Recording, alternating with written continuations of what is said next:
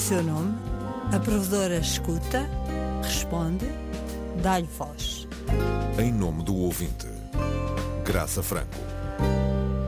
Olá, bem-vindos ao programa Aqui a Provedor Empresta a Voz. Hoje, para cumprir uma promessa. Não há um algoritmo que decida uma grelha de programação, senão era facílimo. Não era preciso estarmos aqui. Aplicávamos o algoritmo e catrapimbas, já está. Dois meses passados sobre o início da nova grelha da Antena 1, vamos voltar a falar com Nuno Galopim, o diretor de programas da Rádio de Serviço Público, que agora já não tem de guardar segredos sobre aquilo que pretende fazer e, pelo contrário, aceitou vir prestar contas sobre aquilo que já começou a fazer. Será que a rádio que nos prometia está a corresponder ao que ele próprio esperava? A rádio dos afetos, capaz de agregar e trazer novos ouvintes sem perder aqueles que tinha? Aquela revolução tranquila, a tal rádio capaz de transformar a rádio? Até amanhã, Pedro. Até amanhã, Mónica.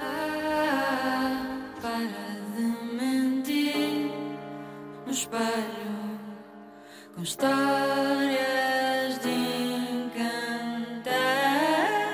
A principal novidade foi a introdução de uma dupla de apresentadores na condução do programa da manhã. Mónica Mendes, com mais de duas décadas de experiência de rádio, e Pedro Miguel Ribeiro, um estreante nestas lides radiofónicas, vindo do universo do humor e do espetáculo. Mas feitas as contas entre a informação, o desporto, o trânsito, as temperaturas, a música e todas as pequenas rubricas que compõem a manhã informativa, resta muito pouco tempo para a dupla conduzir a manhã. É verdade, é preciso uma contenção de palavra para conseguir, entre tantos elementos que fazem uma manhã uh, da Antena 1, que é uma manhã essencialmente informativa, porque além dos noticiários temos uma relação com a economia, temos espaços de opinião em várias frentes, temos histórias contadas, temos retratos de portugueses no mundo, há uma diversidade enorme de propostas que é preciso depois uh, pensar como é que, que cimento é que as pode unir. Podíamos ter uma voz, como até aqui era feito, mas podemos ter, se calhar, duas que, uh, de vez em quando, entre canções, num jogo de complementaridade e uh, muitas vezes também uh, trazendo um pouco de si, do seu universo pessoal, à forma como estão a viver aquela manhã, pode tentar estabelecer aquilo que eu desde o princípio gostava que aqui estivesse. Esta rádio de afetos, de relação com o outro, como se aqueles dois estivessem a tomar, tomar o pequeno almoço connosco. Oh, Nuno, e não lhe parece que esta relação de namoro com o microfone está ainda muito no começo? Ou seja, está. estes afetos. Está. Uh... está no começo, mas as boas relações são duradouras são duradouras e vão-se construindo. Não é? Exatamente. Portanto, os ouvintes que ao quarto dia já estavam a dizer que uh, a dupla se atropelava e ao oitavo dia já estavam a achar que havia uma cumplicidade uh, enorme. Portanto, em, em, quatro dias tivemos uh, desde críticas a elogios. fica aqui assim a ideia de que o namoro é de facto uma preparação para uma relação mais, mais vasta, mais longa. as é? grandes relações se conseguem sobreviver aos primeiros atropelos.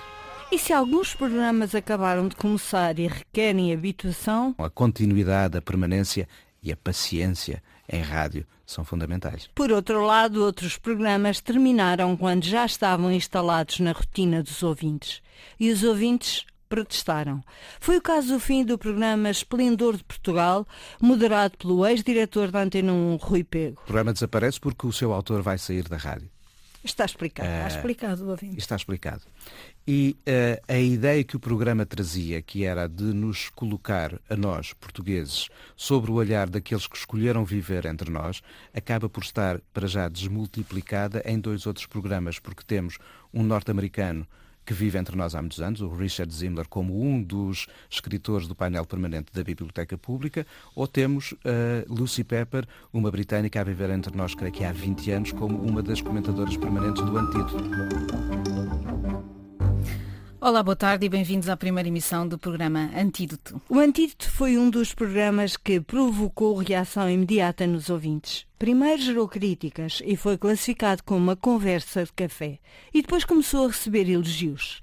O programa analisa o tratamento mediático dado à atualidade. E é uma novidade. Além da artista plástica Lucy Pepper e da jornalista Catarina Carvalho, fazia parte deste painel inicial a investigadora da Universidade do Minho, Felisbela Lopes, que, infelizmente, abandonou por motivos pessoais.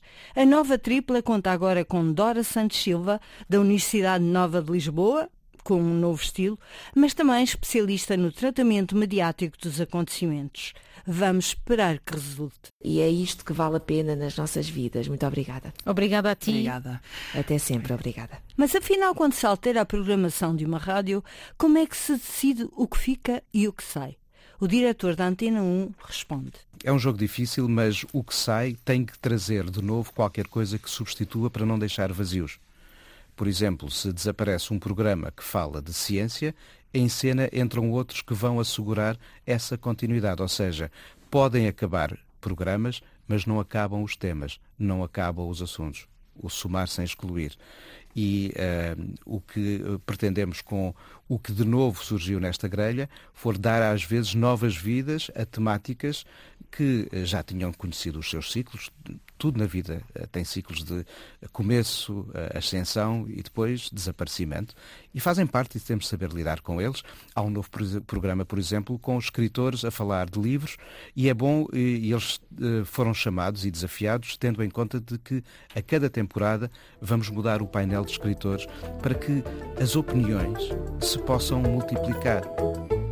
Boa noite. Biblioteca Pública é um novo programa da grelha de 2022 da Antena 1 e que, à semelhança dos clubes de leitura que felizmente ainda subsistem, irá juntar estes três destacados escritores. Dulce Maria Cardoso, temos também Richard Zimmler e a completar o trio Afonso Reis Cabral. Olá, bem-vindos. Os programas novos concentram-se à noite e ao fim de semana. De resto, a rádio segue o formato anterior, com a informação a dominar todo o dia. Durante a manhã até essa hora, temos de facto uma relação muito vincada com a informação. E depois à noite podemos se calhar abrir antena para ser um complemento àquilo que as outras rádios e as estações de televisão e outras formas de distração, de entretenimento, da internet, ao que o mundo nos oferece, nos possa dar. E daí haver muitos programas fragmentados de muitas temáticas, eh, de segunda a segunda mesmo. Alguns desses programas migraram da internet para a rádio. Olá a todos e a todas. Sejam muito bem-vindos e bem-vindas ao primeiro programa do Só que Não na Antena 1. O Só que Não teve como inspiração um formato exclusivamente criado para o YouTube pela estação de televisão pública suíça. Chamaram-lhe True Talk, ou Conversa Verdadeira. Outros programas passaram da televisão para a rádio. Paulo Moura Pinheiro, vamos hoje ao Museu de Artes Decorativas Portuguesas da Fundação Ricardo Espírito Santo em Lisboa. Estas são as suas, as nossas, horas extraordinárias. E assim terminamos este programa. Estamos de volta dentro de uma semana. Tenha dias felizes. Pergunto por isso ao Nuno Galopim se tem planos para passar programas da Antena 1 para a televisão. Sem dúvida nenhuma. Eu, eu, quero ver quais dos programas de rádio depois de sentir a tal maturação das ideias, possam ou não ter capacidade, em primeiro lugar, para experimentar o fazer-se ao vivo. E esse é o passo seguinte. Antes de pensarmos em ecrãs, levar alguns destes programas para plateias, pelo país real. E esta ideia de um programa de rádio que pode migrar para a televisão é algo que não deixa de fazer sentido neste contexto, não pode é ser como em tempos muitas vezes fez, pensar que basta um setup de um estúdio com os microfones, com as câmaras, para que o mesmo funcione com um ecrã pela frente. Tem de haver um pensamento sobre como adaptar o que existe como uma ideia de rádio a uma linguagem televisiva que tem características e nuances que não se esgotam nesta ideia de filmar um estúdio.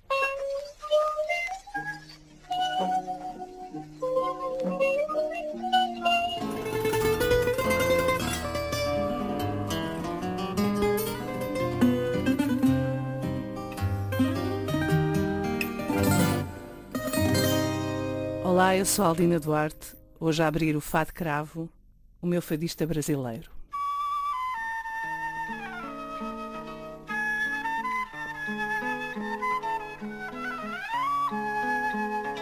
De outras plataformas vem também a ideia das séries, como é o caso do Fado Cravo, da autoria da Aldina Duarte. Haverá o risco de o ouvinte que entra a meio da série achar pouco E por outro lado, terminar cedo demais sem que se fidelize? Ora bem, eu aí quero acreditar que o Saber a Pouco dá vontade de querer mais e o Fado Cravo terá uma segunda temporada no ano que vem, dando a Aldira tempo para pensar quem vai trazer e, se calhar, aonde vai trazer as pessoas. Já aqui fica no ar a ideia de que a segunda temporada pode ser fora de estúdio. Uh, e ao mesmo tempo, e tal como nas plataformas de consumo digital de, de, programas de televisão, e o RT Play, Play, já nos permite isso, toda a temporada está ali disponível, pelo podemos fazer o chamado binge watching. Podemos ouvir o Fato Cravo, podemos acordar e ouvir um dia inteiro de Fato Cravo, ou não, ou podemos ouvir os programas para trás quando, quando quisermos.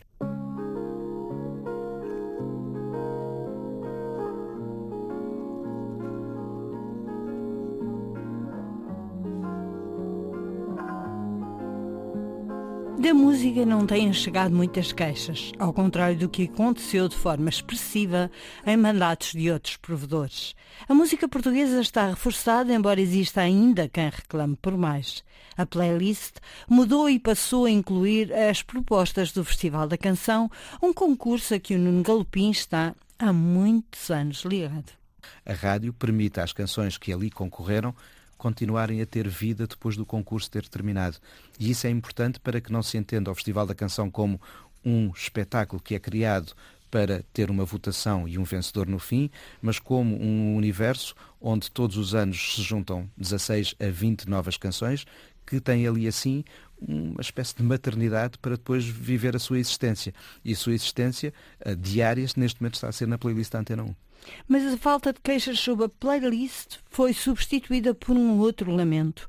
Agora os ouvintes queixam-se quando os animadores falam por cima das músicas. Tem de haver uma diferença muito grande entre o que é ouvir um disco em casa ou numa plataforma digital, onde hoje se faz o grande consumo de música, e aquilo que temos numa rádio. E se há uh, uma característica clássica da rádio, mesmo da rádio musical, é o chamado timing. O que é o timing?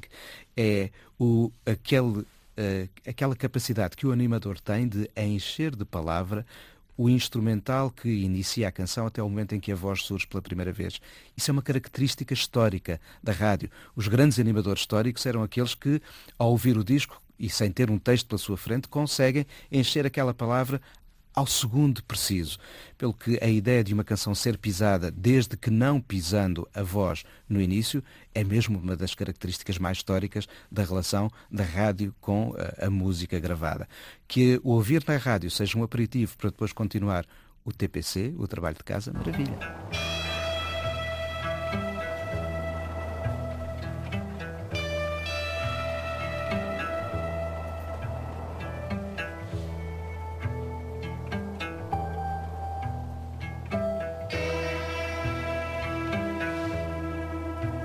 Nos últimos tempos, a playlist também tem refletido a atualidade.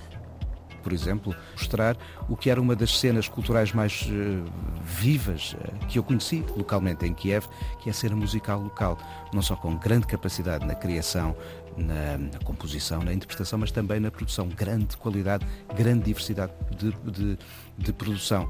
E de repente, ao trazermos a música à Ucrânia, fazemos com que essa ideia acrescente conteúdo às notícias do país de que estamos a ouvir, a contar todos os dias notícias tão difíceis.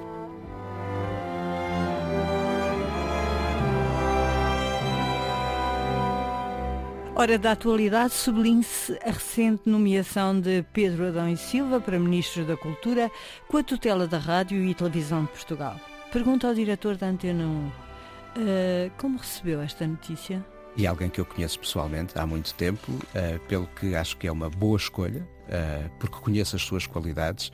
É um homem atento à cultura em várias frentes, atento à comunicação social, atento à música também, falamos muitas vezes já sobre música, por exemplo, o que ele acaba de fazer uh, na, no, na, programação do, da comemoração dos 50 anos do 25 de Abril, escolhendo alguém como o Bruno de Bernadas para criar uma peça musical que identifique estas comemorações durante quatro anos, é prova de alguém que está atento à criação musical na linha da frente do que se faz no Portugal atual. Mas gostei da escolha de, de, do responsável da tutela, gostei sim. Portanto, espera que o orçamento também venha a reforçar. Ora bem, acho que esperamos todos os que trabalhamos numa empresa como a RTP.